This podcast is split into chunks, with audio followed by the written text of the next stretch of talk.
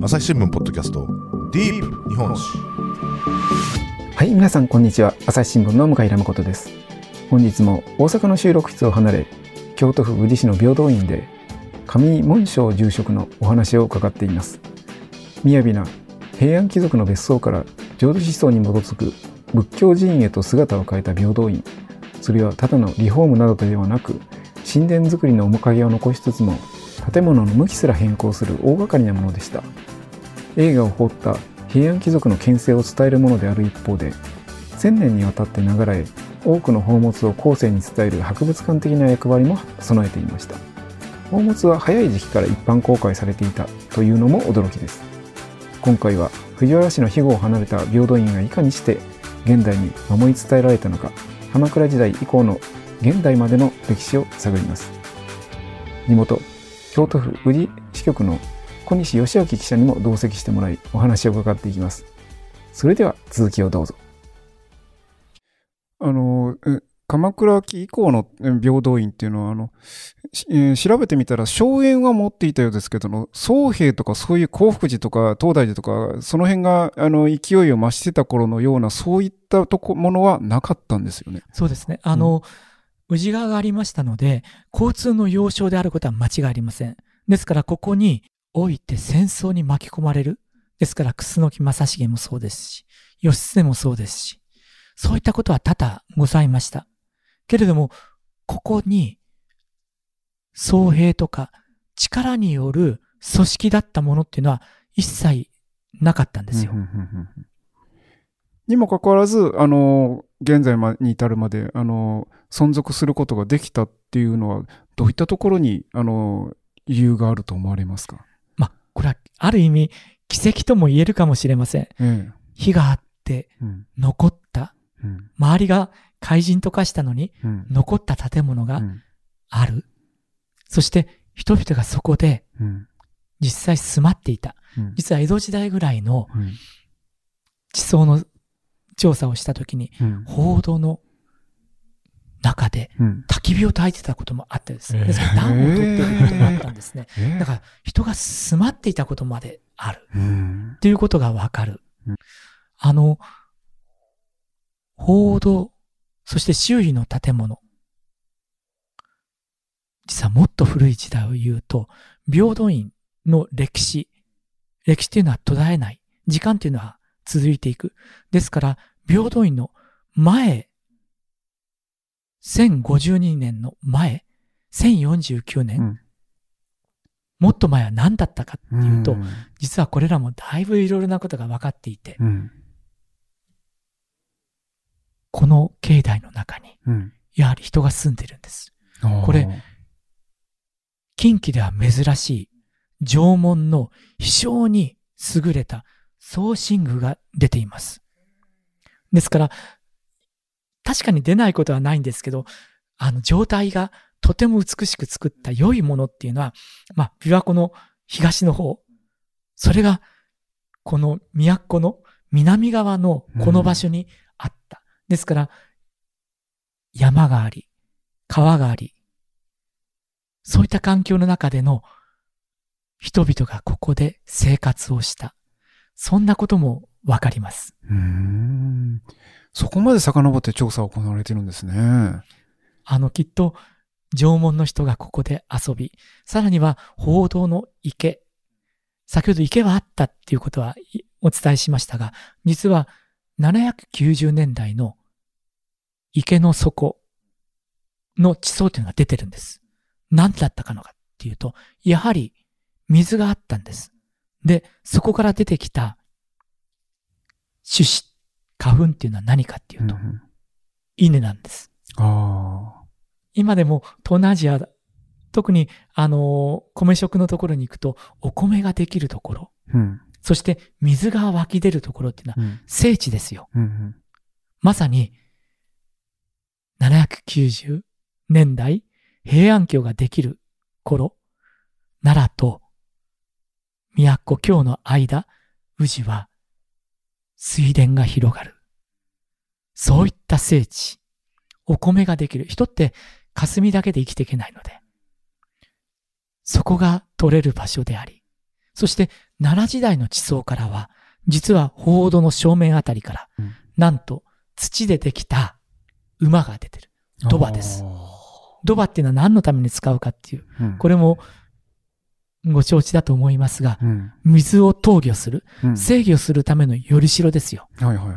それが奈良時代に出てうる。ん。ということは、水田であり、水を投御する場所であり、そして、阿弥陀仏の信仰の場所であり、その後、一体どうなったのか。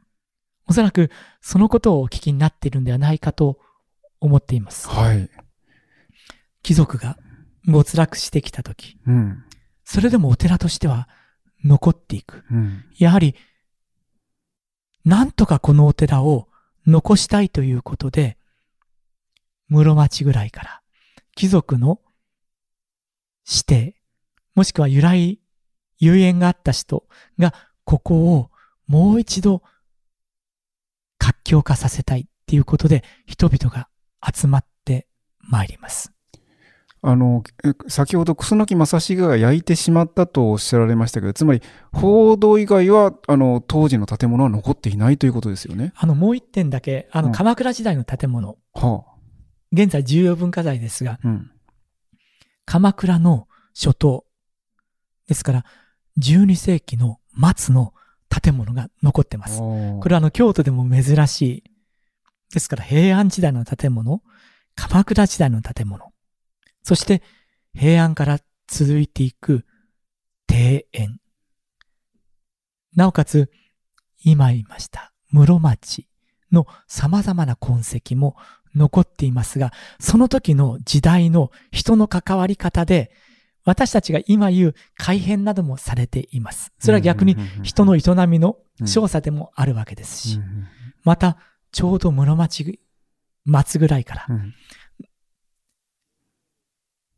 由来のあった人が、うんなんとか復興したいという思いと、同時に、平等院を守っていこうとする集団も出てきました。それが、歴史用語でいう公人。公っていうのは人弁に縦筋した、あの、諸公の公ですね。公人。これは、お茶に関わる人たちなんです。お茶に関わる人が、ここで、その平等院を守っていくグループとして、やはり成長していくんですよ。やっぱ文化人が大きな役割を果たすってことなんですね。おそらくそうでしょうね。うんあの、宇治のお茶っていうのは、やはり鎌倉時代、うん。なんかにも関係しますけれども、お茶が入ってきた第一世代、やはり環境的に、あのーお茶が適してたんでしょうね。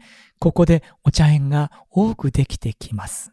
まあ、よく言われる、これ岡倉天心のザ・ブック・オブ・ティー、あの、茶の本、あの、あ英語ですけれども、まあ、あ米語ですけれども、あのー逆に、それが日本語に翻訳されて逆輸入した、うん。あの中に書いていますけど、うん宇治茶とうん。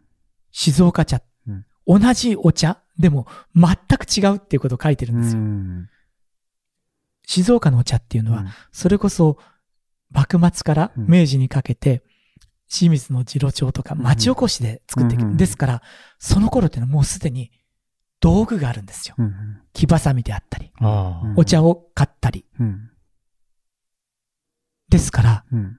例えば新幹線の車窓、うん。お茶があると、とても綺麗に買ってまうす。ん。宇治は今でも一番茶は手摘みです。ですから、2月、3月、4月、新聞の広告の中にお茶摘みの募集の広告などが回ります。入ってますね。これが大きな違いなんですよ。天心がもう指摘している通り、綺麗に刈られたもの。ところが、手で摘むと枝が割れたり、長さも一様じゃない。そこからまた出てきた芽を二番茶として刈る。うんそうすると、乱れたところからまた乱れた形でお茶が摘まれていく。静岡茶っていうのは均一な味。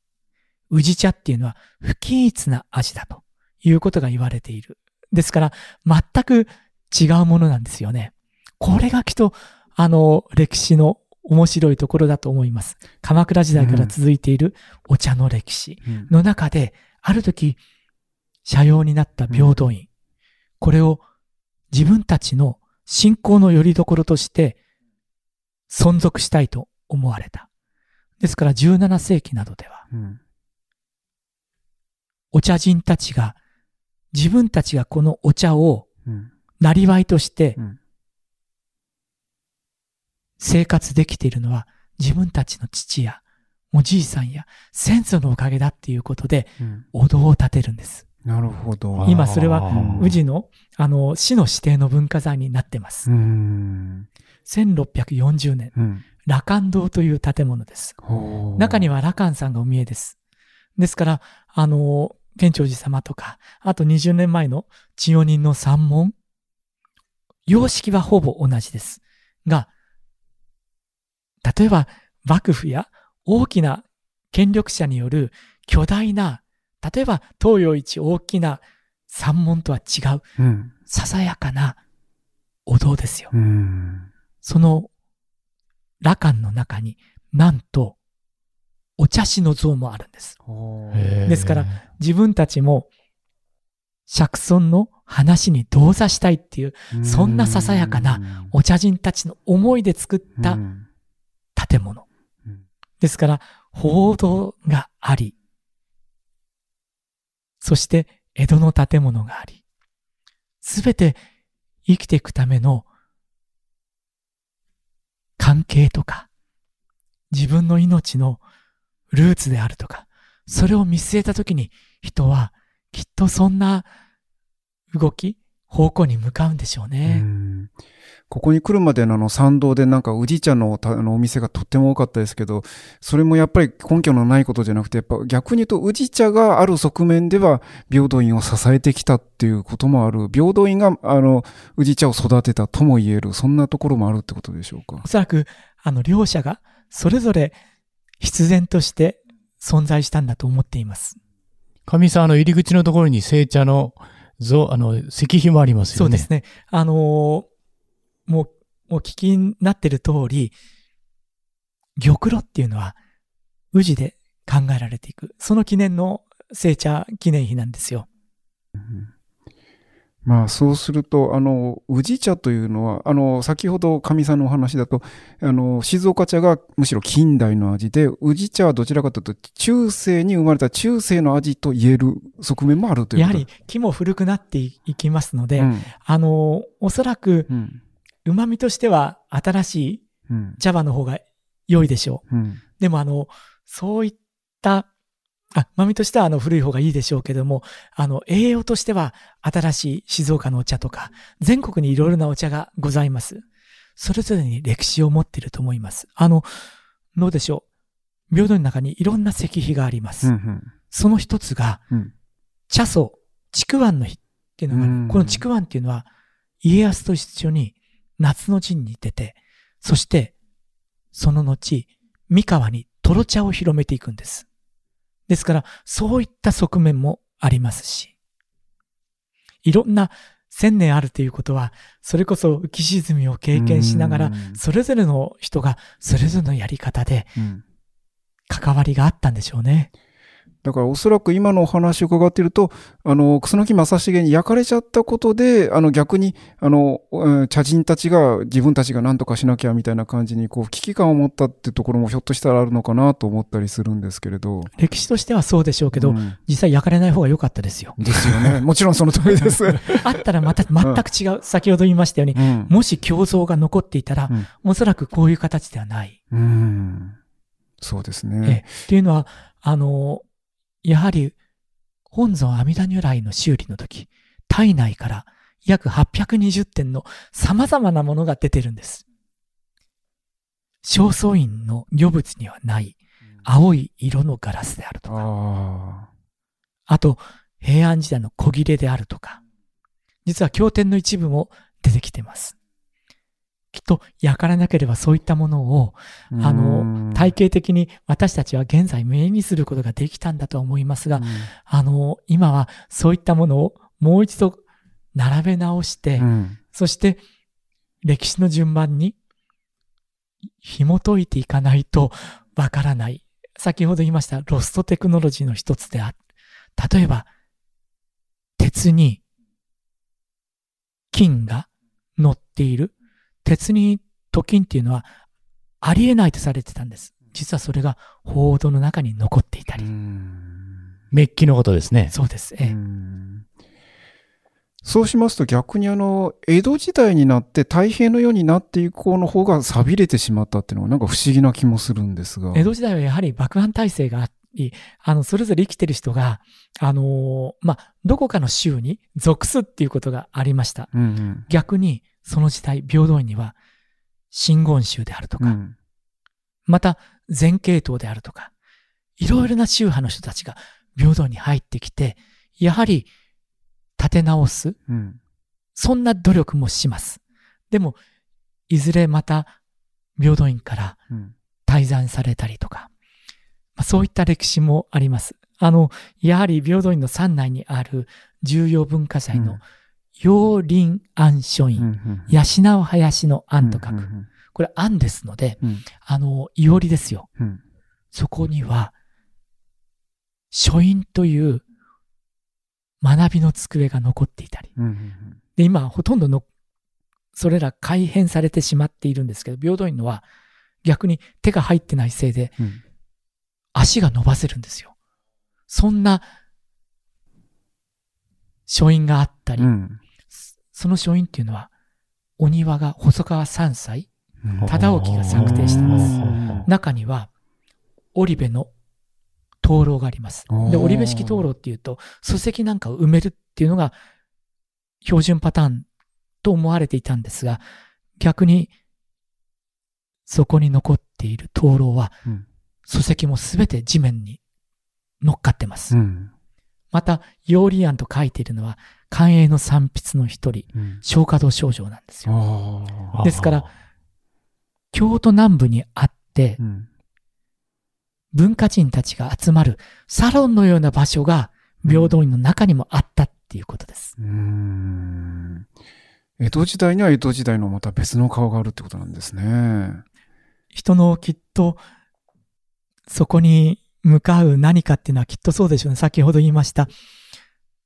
最古の巡礼札。平安時代の祈りの場所。江戸時代の、例えばお茶の検証であったり、もしくはサロン的な要素があったり。うんうんでもお寺ですので、千年変わらず仏がその中心にお座りになっている。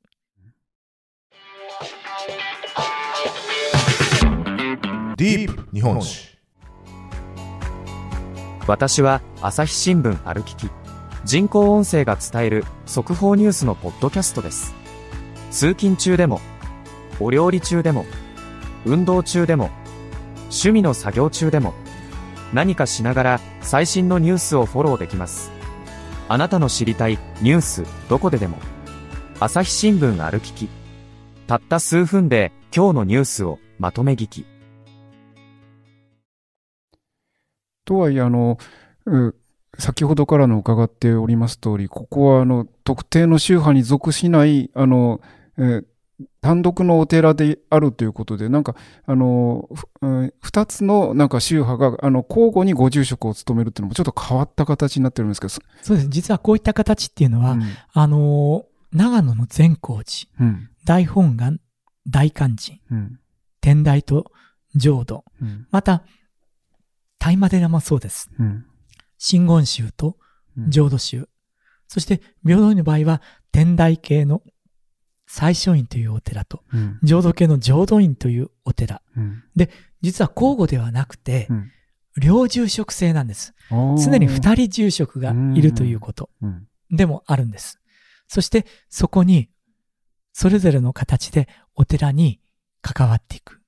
ということを現在しています。これは、実は、昭和の大修理というのがうん、昭和32年にうん、終わっています。うん、それまでは実は、それぞれの宗派の輪番制だったんですうん、よ。うん、ところが、やはりお寺として、私たちはこれを適切に継承していく必要があるということで、輪番制をやめて、うん領住職制にしたんですう。んそうしますと、あの、意見のすり合わせというか、合議制になってるってことですか？そうですね。うんええはい。うーんですから、あの、江戸時代から含めて、あの、その後、むしろ明治になって以降に大きな修理が行われたりとか、なんか、あの、修理、うんまあ言ったら、平等院の、まあ、復興っていうのが目立ってくるっていうのが、あの、ホームページの方にも書かれてましたけど、逆に明治っていうのはなんか廃仏希釈のイメージが強くてですね。それは大変な時代だったと思います。うん様々な社寺が山門を売りに出すとか、海外に持っていこうとしたり、また平等院もやはり日本に来られた外国の人が報道買いたいなんていう、そんな記録も残っています。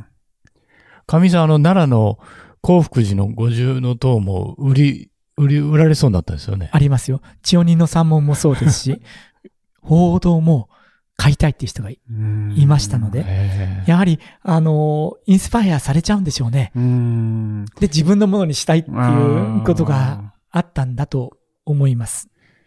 まあそういった中であの、しあの、明治の大修理って、明治のかなり初年に行われてますよね。そうですね。あの、頭にもされますし、うんやはりあの、古代建築、まあ日本に古代建築ってそそれほど残っていませんけれども、だいたい50年に一度は修理が必要になります。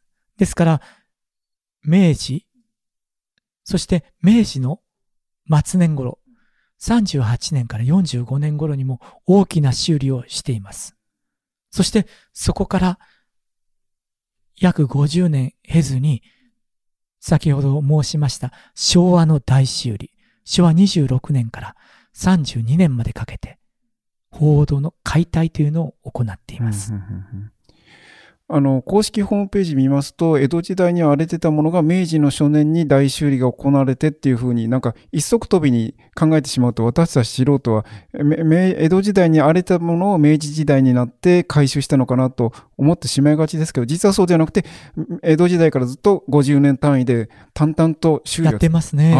で私実は、あの、前回の報道修理の時に報告書を作った時、私もちょっと、あの、改めて平等院の歴史とうん。修理の歴史を、うん。あの、すり合わせてみたんです。うんで修理のスパンっていうのがあまりにも正確すぎて、まあ50年なり45年なり55年とか、この時もしかして何かがあったんじゃないかなと思ってうん。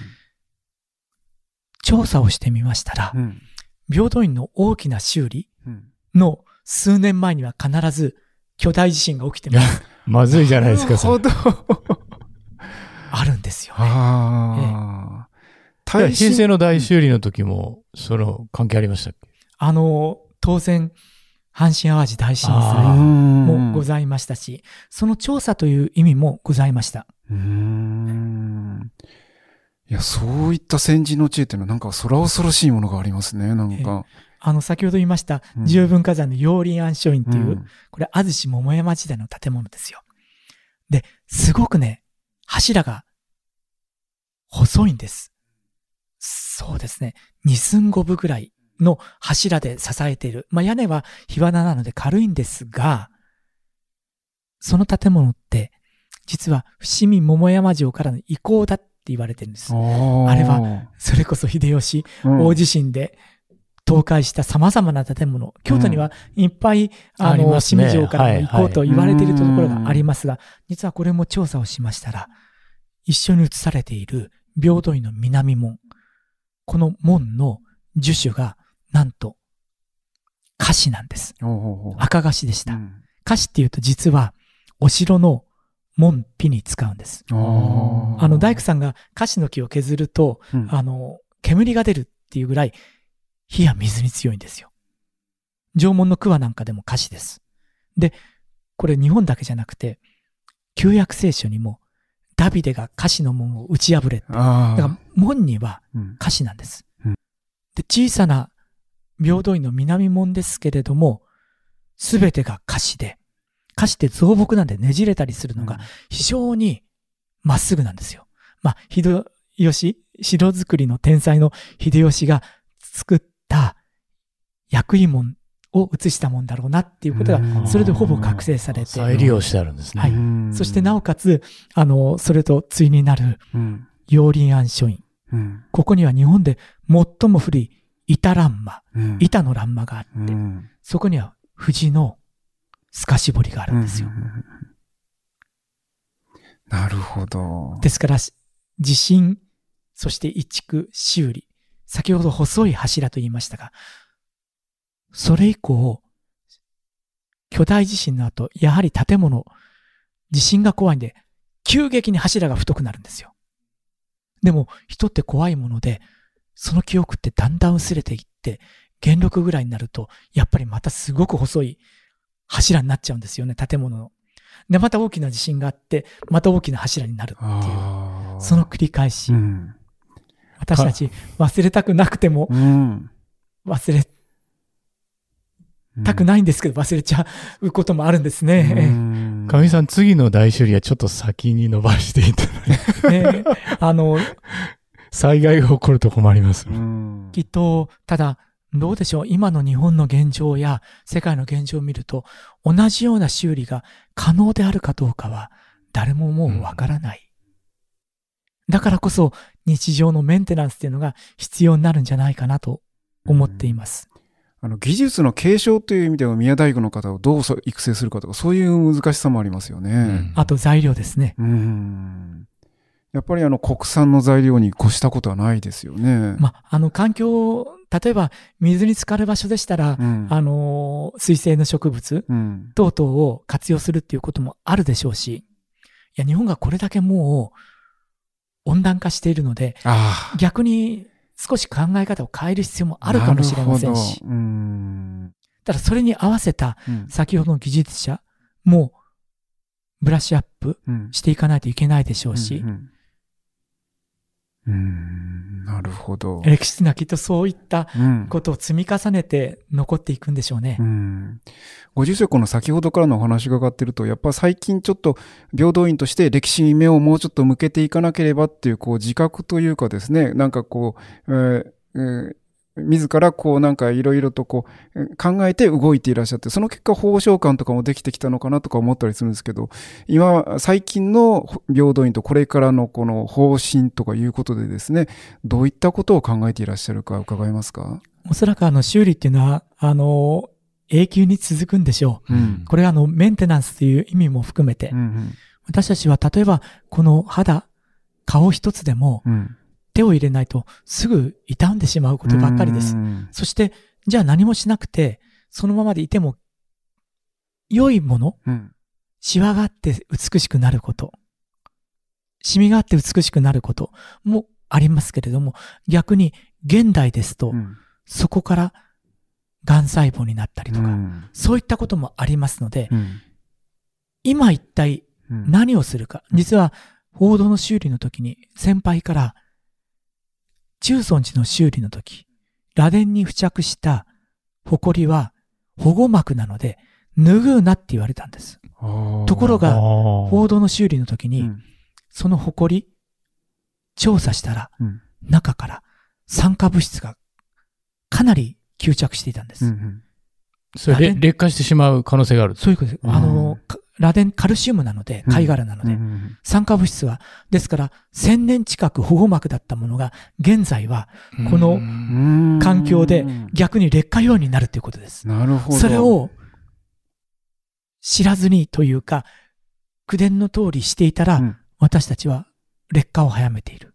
なるほど。だから同じことはできない。うんつまり、あの、口伝は大切に、あの、そ、あの、意味がありますからね。尊重しつつも、環境の変化とかも考えて、科学的なやっぱり意識を持っていかないといけないってことなんですね。平成に修理をしても、うん結局平成の水です。うん私たち生成水も使います。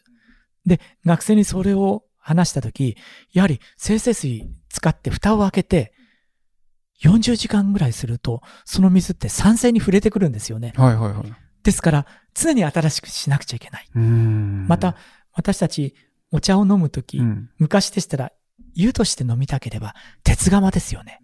ああ、はい。今、ペットボトルであったりうん、放浪であったり、電子レンジでしょう。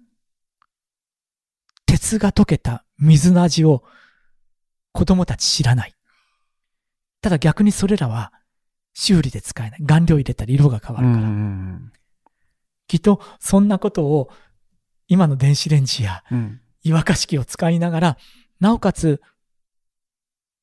変化するもの、しないもの、変わらないもの、変わってくるものを全身センサーで考えてなるほど。関わっていく必要があるんじゃないんですうかんそうすると、あの、発掘調査を近年、あの、積極的に行っていらっしゃるっていうのは、常にそういうブラッシュアップを行うための足がかりとすべきっていうことなんでしょうか？そうですね。発掘も一つの側面です。うん。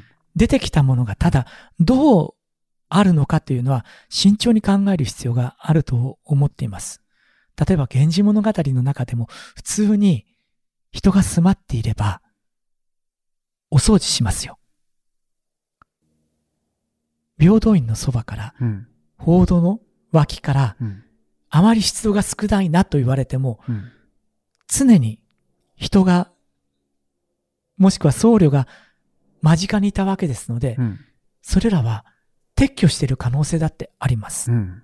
ですから、出てきたものが100%正しいかっていうと、そういった排出して、なくなってしまっているところを発掘して、出てきたもの、出てこないものっていう仕分けはできるかもしれません。しかし、そうじゃないことっていうのも多くある。うん。常に現在の姿と付き合わせながら検証が必要ということですね。建物の修理もしていますので、うん。それらの痕跡、うん。そして建物がうん。何のためかというと、実は中に人が入り、祈るための場所、仏。ですから、仏という変えることが難しいもの。だんだんそこに行くに従って変えやすくなります。なおかつ、痛みも激しくなります。瓦とか外装。それらは常に変わっていると意識して、っていうことになるんじゃないですかねう。んやっぱりこの歴史を受け継ぐってことの難しさと大切さってのことをなんか思い知らされる気がしますね、本当に。きっと、どちらも同じなんでしょうけれども、うん私たちは常にそこに、今の目、で、なおかつ、古い目も、背中に置きながら、歴史に対峙していく必要があると思っています。うんいや、そういう意味で言うと、なんか今日は本当になんかこう、ディープ日本史っていうのはこういうもんだなっていうお話を伺えたと思います。本当にどうも本日はありがとうございました。こちらこそありがとうございました。